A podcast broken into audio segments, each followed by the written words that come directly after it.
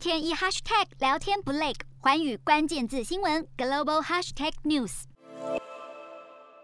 中俄两国领袖十五号举行视讯会谈，时间点紧接在民主峰会后，因此被外界认为剑指美国意味浓厚。在美国未邀请中俄参加民主峰会的情况下，再加上各国纷纷外交抵制北京冬奥，使得中国当局倍感压力，转向俄罗斯靠拢。普丁会中谈到，希望明年二月能在北京冬奥与习近平碰面进行谈判，也指责其他国家抵制北京冬奥的行径。普丁进一步指出，两国在互不干涉内政、尊重彼此利益的前提下，形成了一种新的合作模式，更强调中俄的密切合作，以负责任的方式共同解决紧迫的世界问题，是国际关系稳定的重要因素。习近平则宣布延长中俄睦邻友好合作条约。并在涉及双方利益的问题上互相支持。根据中国海关总署数据，二零二一年一到十一月，中国和俄罗斯双边贸易总值为八千四百三十四点一亿人民币，